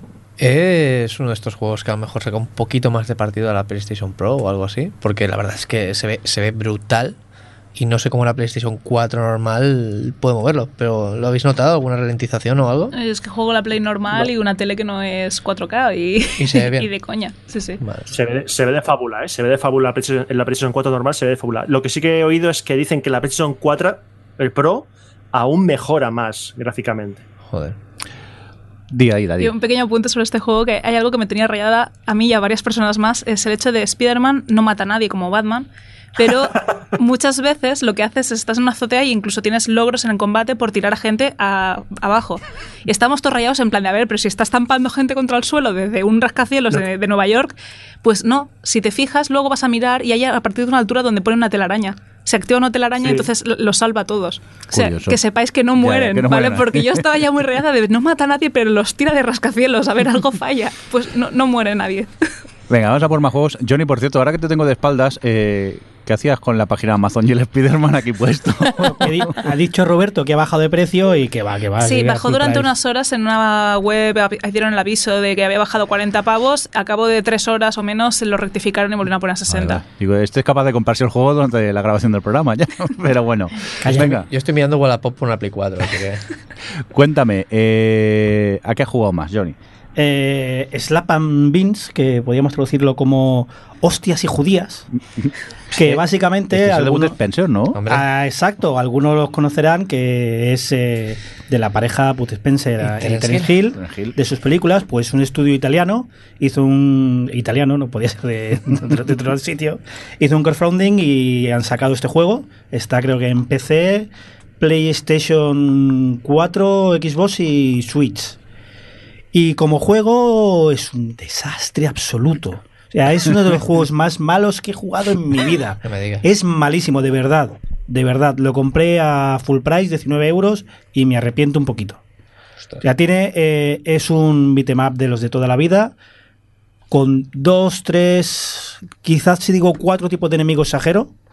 Es básicamente repartir hostias con estos dos. Eh, tiene todos los errores que puede tener. Por el momento bien, ¿eh? Todo. O sea, todos me- los errores que puedes Me tener. estás definiendo una peli de Bud Spencer y Terence Hill. Exactamente, Exactamente. El control es regulero. eh, a veces rankea, sobre todo en Switch. Eh, a veces eh, hay túneles o columnas que tapan la acción que estás haciendo tú en ese momento. Hay errores por todos. O sea, como juego es un desastre. De verdad. Ahora, como homenaje a estos dos, es perfecto. Las músicas, eh, los sprites, las animaciones, como homenaje a la pareja, si eres como yo y te has criado con las películas de hostias de estos dos, te va a encantar el homenaje. El juego, ya te digo, es horrendo. Tiene unos minijuegos horribles. Hay uno de conducir un coche que, mira, más o menos es potable, pero hay un juego tipo DDR de comer, que además se maneja mal y dura tres minutos y medio. Es eterno, es muy, muy malo. Como juego no se lo recomiendo de verdad a nadie. Como homenaje de oferta, adelante con él porque os va a encantar. Además, nada más empezar, desbloqueas un modo jukebox que tienes todas las canciones míticas de las películas. Todas. Como homenaje, perfecto. Como juego, no lo toquéis ni con un palo. Pues vaya. Mm, tomamos nota de, de ello. Adri, mm, ¿qué pasa? ¿Que, que han llegado los reyes? ¿Que te has comprado algo? Me compré una PlayStation 4, yo al- siempre a la orden del día, actualizada. Y sí, porque me estaba esperando a comprarme la Pro para cuando saliese el Last of Us 2, pero dije, mira, va a quedar mucho. Cuando salga Last of Us 2 me compré la, me compraré la consola mejor que haya en ese momento. Y, y me lo he comprado. Oye, lo tiene decidido, pero a, a full. Seguro tiene el dinero ahorrado ya. Claro. Hombre, ya te digo. Y, mm, y ya lo he estrenado, la he estrenado con el Uncharted 4. Bueno, o sea, además que llegaba, no sé cuál es el último que había jugado en la Play 3, creo que el ICO. y, y bueno, me- cuando me puse con el Uncharted 4, flipé con el cambio de calidad, de imagen, de tal. No, no, que es un Uncharted, que yo también lo estoy jugando estos días, ah, cuando me acuerdo que lo tengo, porque el, el No Man's Sky me, me quita la vida, pero bueno, es Uncharted 4, es Naughty Dog y gráficamente es espectacular. Sí, sí, es espectacular, pero luego me ha gustado muchísimo también en el resto de los aspectos porque, bueno, ya no creo que, son, que, que diga nada nuevo con el tema de, cómo cuenta las historias Naughty Dog en sus juegos, pero es que me ha encantado un montón de cosas, todos los flashbacks jugables, cómo te va contando un poco la historia y la conexión que tienen los dos hermanos. eh, Claro, yo no sé si me queda mucho, estoy en Madagascar, por no entrar eh, eh, en spoilers, no sé si todavía me queda mucho juego o no, te queda bastante, sí. pero por, por ahora tengo la sensación de que por un lado es lo de siempre y no me importa, porque es lo que busco en Uncharted, pero por otro lado digo, hostia, es que es lo de siempre. Pues a estoy mí- un poco... Fíjate que no me ha parecido lo de siempre, porque bueno, aparte de que yo tenía la cosa esta de que cada, cada nuevo escenario al que llegaba, sitio que, que llegaba, me parecía todo precioso y sí. claro, eh, de repente descubrir la capacidad gráfica de una consola nueva, pues también es un punto a favor, pero eh, para mí, aparte del tema de las narrativas, porque por ejemplo me gusta la historia de- del protagonista de Ned, me gusta mucho cómo está contada, con ese primer capítulo de un día normal y cómo ves que se está engañando a sí mismo, o sea, como que me gusta cómo te van contando, metiendo un poco en su conflicto y luego en el tema de con el hermano. Pero, por ejemplo, a mí me gustó, que me acuerdo que Johnny me dijo que se le, le hacían pesados los momentos pañum pañum, pero a mí me gustó porque como estaba el sigilo muy mejorado, que es algo que yo echaba de menos en los anteriores. Por ejemplo, cuando te ven los, los contrarios, ya puedas volver a escon- ya no puedes volver a esconderte, ya te han visto y tienes que acabar toda esa zona eh, que, a, disparo puro. Y aquí me gustaba mucho que era unas zonas de disparo, o sea, de, de, de- sí, de- de- de acción de ese, de ese estilo, como muy largas, pero me permitían reubicarme, buscarme una estrategia nueva, como que a mí eso me gusta, me gusta mucho lo del sigilo y hacer la combinación de las dos cosas me resultó muy divertido. Pues efectivamente me acabas de confirmar que el sigilo no es lo mío, porque soy un torpe y Jo, acabo disparando continuamente siempre. El tema del sigilo me flipa. Y aquí eso, me, me gustaba poder, eh, pues venga, aquí lo tengo un poco más complicado. Salgo, mato a tres y me vuelvo a esconder y me busco otra nueva forma, tal. Y, y aunque eran largos, me lo pasaba, es que me resultaba muy divertido. Me gusta mucho el tema de, de los sigilos. Y nada, y no sé, es que me. Bueno, de acción yo creo que no es el que más me gusta porque el, el Uncharted 2 mm, lo tengo ahí arriba en el, en el podium. Pero hay un momento, no sé si os acordáis, que a lo mejor lo habéis jugado hace mucho, en el que han cogido al hermano y tú tienes que como rescatarle. Y hay una secuencia de acción larguísima en la que cambia como con muchas mecánicas de juego y empiezas en el coche. Luego vas como por una. tiras la tirolina hasta que tiene y vas con la tirolina. Luego te agarras a un coche y vas, eh, pues eso, disparando desde la en el suelo, como haciendo esquí en el suelo, vamos a decir, y disparando. Luego te vas de coche en coche, luego vas a la moto, luego estás con la moto y tú tienes que disparar porque y te metes por debajo. O sea, como que hay una secuencia de, de todo un montón de transiciones entre un montón de mecánicas que, bueno, me pareció alucinante. Pero el resto, bueno, en, en cuanto a acción me gustó más, yo creo, el, el Uncharted 2. Pero, pero vamos, que me lo he pasado, ha sido el mejor juego para estrenar la Play 4. Adri, cuando en cierto momento del juego ves cuadros de piratas y ves a cierto pirata. en Mira, mejor eh, easter egg ever, porque además sale dos veces. Primero con el cuadro, que es como, perdona, este es Guybrush Triput, y luego está en estatua y fue como, me encanta, me encanta este, este guiño. Que además me gusta también cómo mezclan la historia de los piratas, que es la, pues, la historia principal, con lo que está pasando con el hermano y el amigo y, y todas las historias que tienen entre ellos tres. No sé, me parece que es que son muy buenos escribiendo los juegos y mezclándolo con las mecánicas y con la narrativa del juego. Me parece que, que, en fin, que me enamora como las cosas que van haciendo. Tú es que con Naughty Dog no tiene solución. No tengo, no tengo, porque ¿qué hice después de Uncharted 4? Jugar al The Last of Us Remastered. No. Y además esto era como, me acuerdo que estaba él y vamos yo él y yo que no, que voy a mirar cada esquina de este juego. Voy a escuchar a cada personaje secundario. ¿Cuánto hace que jugaste en Play 3? Tampoco Un hace año. mucho. Un año Un y has vuelto otra vez en, Sí, en sí. Play 4. Y tengo como 4 gigas de vídeos guardados. Ay. Luego me llamáis a mí loco.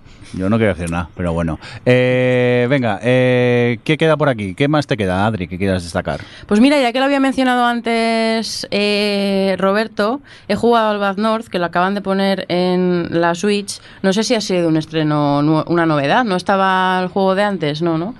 Bueno, pues es un juego de estrategia de, mm, en tiempo real, que tú pues eh, tienes como unos comandantes con unos mini ejércitos que, especializados y hay unas islitas y vas conquistando las islas, avanzando en el juego y es estos tipos roguelike que cuando las, las islas se generan automáticamente y aparte si te matan tienes que empezar desde el principio, lo cual me parece un poco horror porque hasta que consigues luego volver a, a- a mejorar tus escuadrones y avanzar y tal, se te hace un poco pesado porque ya has estado en niveles muy avanzados y tener que empezar desde el principio, pues es un poco rollo. No es como, bueno, es que hace poco jugué al Flaming the Flood, que también si te matan tienes que empezar desde el principio, pero es diferente porque la, la el divertimento del juego, que es la supervivencia de, de como de zona a zona, está desde el primer momento, pero es que en este juego, eh, pues eso, hasta que lo vuelves a avanzar y tal, a mí creo que, que se me hace un poco pesado. Si me matan ahora que estoy súper avanzada, me va a dar muchísima pereza volver a empezar de cero. Pero, pero me parece muy bonito gráficamente y, y luego, pues nada, pues es un juego de estrategia, de, un poco gestionar tus escuadrones y ver eh, y estar súper, sobre todo súper atento a cómo, cuando llegan los barquitos con los vikingos a atacar la isla y estar ahí al quite para mover los escuadrones y tal. Pero bueno, es muy sencillito, pero yo creo que es muy entretenido para estar un ratillo jugando y me ha gustado. Es, es muy barato en la, en la store online esta de, de Nintendo. Bueno, pues dejamos un poco de lado los juegos de, de Adri y, a ver, Roberto, ¿qué te queda por comentar aquí? Que, que, que has jugado a muchas cosas. Sí, bueno, rápidamente. Como estaba buscando juegos cortitos para jugar entre el Yakuza 6 y el Spider-Man, eh, pues jugué al Rhyme, que lo terminé y todo Oh. eso, pero mm, jugué al Tales from the Borderlands. Curiosamente, con la noticia de Tales, pues es uno de sus juegos que más cariño levantó entre la comunidad. Y he de decir que me ha gustado, pero evidentemente estos juegos lo que te gusta realmente es la historia, porque a nivel jugable tienen más bien poco. Y es un juego que si os gusta la saga Borderlands, dadle un tiento porque ahora supongo estará. Yo lo conseguí en un bundle. Seguro que lo tenéis. en- lo dieron en el Plus hace tiempo. O sea que seguramente lo tenéis, pero no lo habéis podido jugar todavía. Creo que incluso Es un con, juego- perdón, con, con Twitch me parece que también con, con Amazon Prime y que tienes la cuenta de Twitch, me parece que lo han regalado ya un par de veces. Mira, otro juego que tengo y que no he jugado porque no me acuerdo. Pues darle un tiento porque tiene personajes nuevos para que introduce la saga. Ah, Evidentemente de personajes conocidos por los habituales de Borderlands. Y es un juego que tiene una historia muy divertida, eh, dentro de la tónica, y se hace bastante ameno jugarlo. A nivel jugable es que ni lo comento, porque estos juegos a nivel jugable son, es residual lo que queda. Muy bien, pues vamos a ver, ¿quién queda por aquí? Eh, Rafa, ¿seguro que quieres hablar de esto? Sí, sí, sí que quiero hablar. Es decir, a- en, en Desaldo la gracia es eso, jugar a juegos muy baratos que... Precio, queremos saber precio para empezar. En este caso un juego, es que ahora no me acuerdo exactamente si era un euro y medio, pero era menos de un euro y medio. La cosa es que, bueno, cogí por un euro y medio o menos Garfield de PlayStation 2. Que, bueno, ¿qué temática puede tener Garfield en un videojuego? Pues eh, a Comer Garfield se- a Garfield se le va la olla y destroza toda la casa dejándola patas para arriba, así que tienes ocho horas para recogerla toda antes de que llegue John y te meta la bronca por no haberlo hecho. Eso no lo haría nunca Garfield. No, echaría la culpa a Audi. El, el tema es que en la introducción le echa la culpa a Odin y obviamente John no se lo cree y dice, bueno, vas a recogerlo todo. Entonces es un juego que ob- obviamente es un juego para niños, pero que, ostras, es que por ese precio estás entretenido tú como adulto, pero sobre todo un niño, estás como mínimo dos horas por un euro y medio y la verdad es que no nos lo pasamos mal el directo. Fue, fue bastante, bastante curioso, sobre todo cagarte en el puto perro, porque te está dando por saco todo el rato.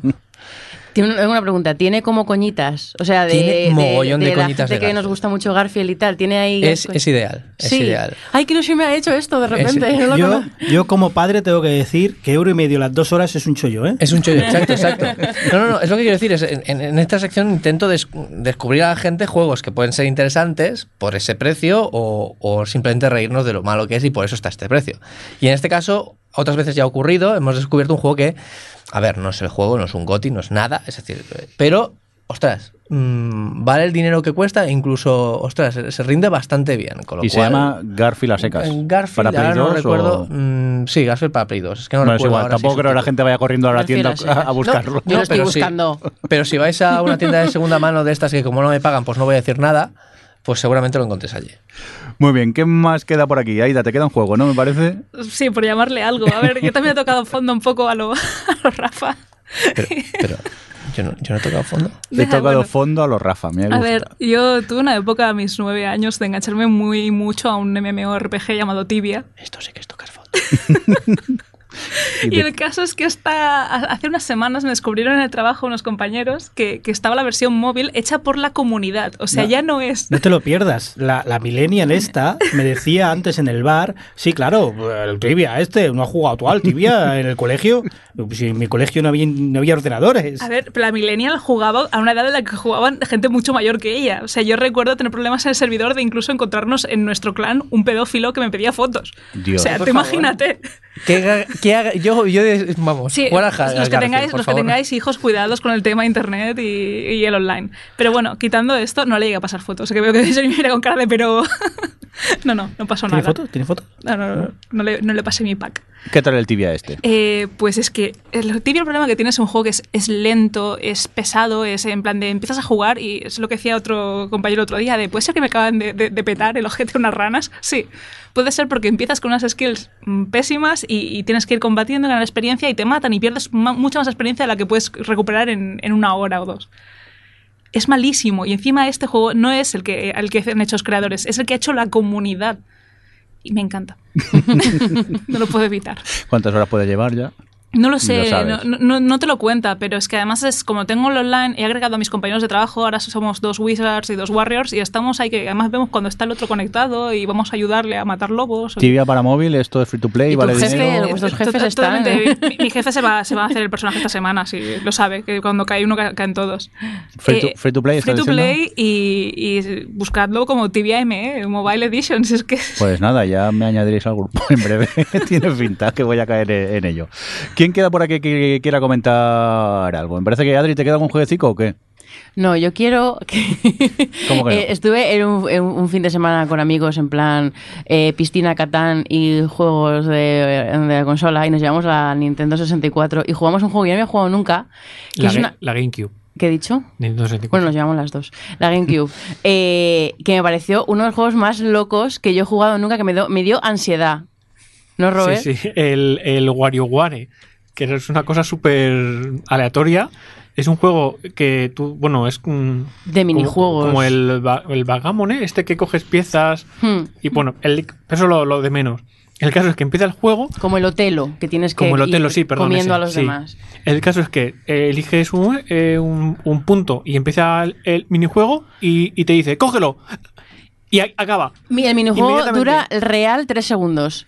Y hay una musiquita que te lo introduce, que es ti, ti, ti, ti, ti, y cuando vas consiguiendo nuevos miniju- minijuegos se hace cada vez más rápido. Entonces básicamente acabas en un momento, ti, ti, ti, ti, ti, minijuego, tres segundos, ti, ti, ti, ti, ti, minijuego, tres segundos. Bueno, bueno, bueno. Y fuimos todos a la cama que no eh, podíamos dormir de la ansiedad. Y, y son minijuegos súper locos que no sabes muy bien qué hacer en ese momento porque no te dice la mecánica ni qué tienes que hacer ni nada. Tienes que averiguar en tres segundos y pasártelo en tres segundos. Es una locura. Habéis jugado en su momento, pero... Yo, yo he jugado en DS, también sacaron uno, y había, pues eso, minijuegos en plan de tienes que parar el ascensor justo en esa planta, y está como caí- en caída libre y tienes que darle el botón justo al momento que va a parar esa planta, y es, es muy loco todo, pero muchísimo. También hay versión de Wii, con lo cual, o sea, es- es muy loco, es muy loco. Es una especie de party game, pero... Sí, pero para jugar fumado, pero- porque Bueno, fumado no te da ya. No, no puedes jugar fumado. En el caso de Wii DS, creo que era un minijuego de romper consolas. Sí, sí, Y sí. mandos y teles y de todo. Yo creo que por este juego pusieron la, la pulserita esta para que no se te escape el mando. En Wii era muy divertido jugar con gente muy loco. ¿Recordamos el nombre del juego?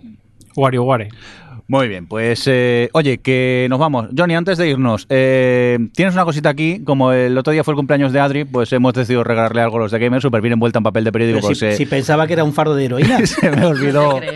Es que se me olvidó ir a, a- a comprar papel de regalo y, ¿Esto lo hemos envuelto.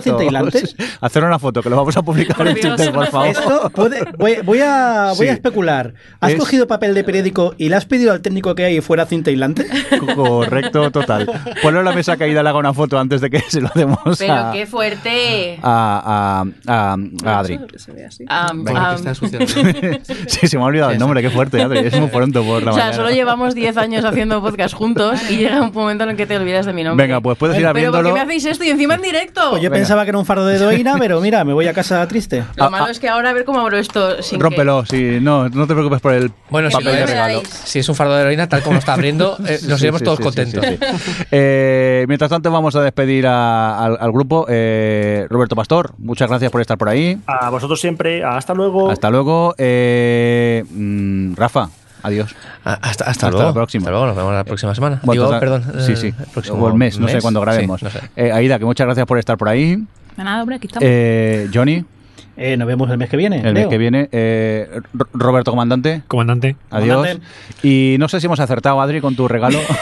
Gracias por alimentar mi obsesión. Solo tengo el móvil, la- el bolso, eh, los colgantes, todo lo que se puede tener de las tofas. Ahora tengo una taza para desayunar. Una, una taza y un pin que corre por algún lado. No sé si dentro de la taza Ah, o sí, en la bolsa de jolín, no lo había visto. Muchísimas gracias. Por supuesto que habéis acertado. Pues nada, feliz Habéis cumpleaños. arriesgado mucho. Sí, de parte de la gente del gamer, feliz cumpleaños. Mi pin de luciérnaga. Y, y nada, gracias por estar ahí, por venirte de guest star, pero que hoy has hablado más.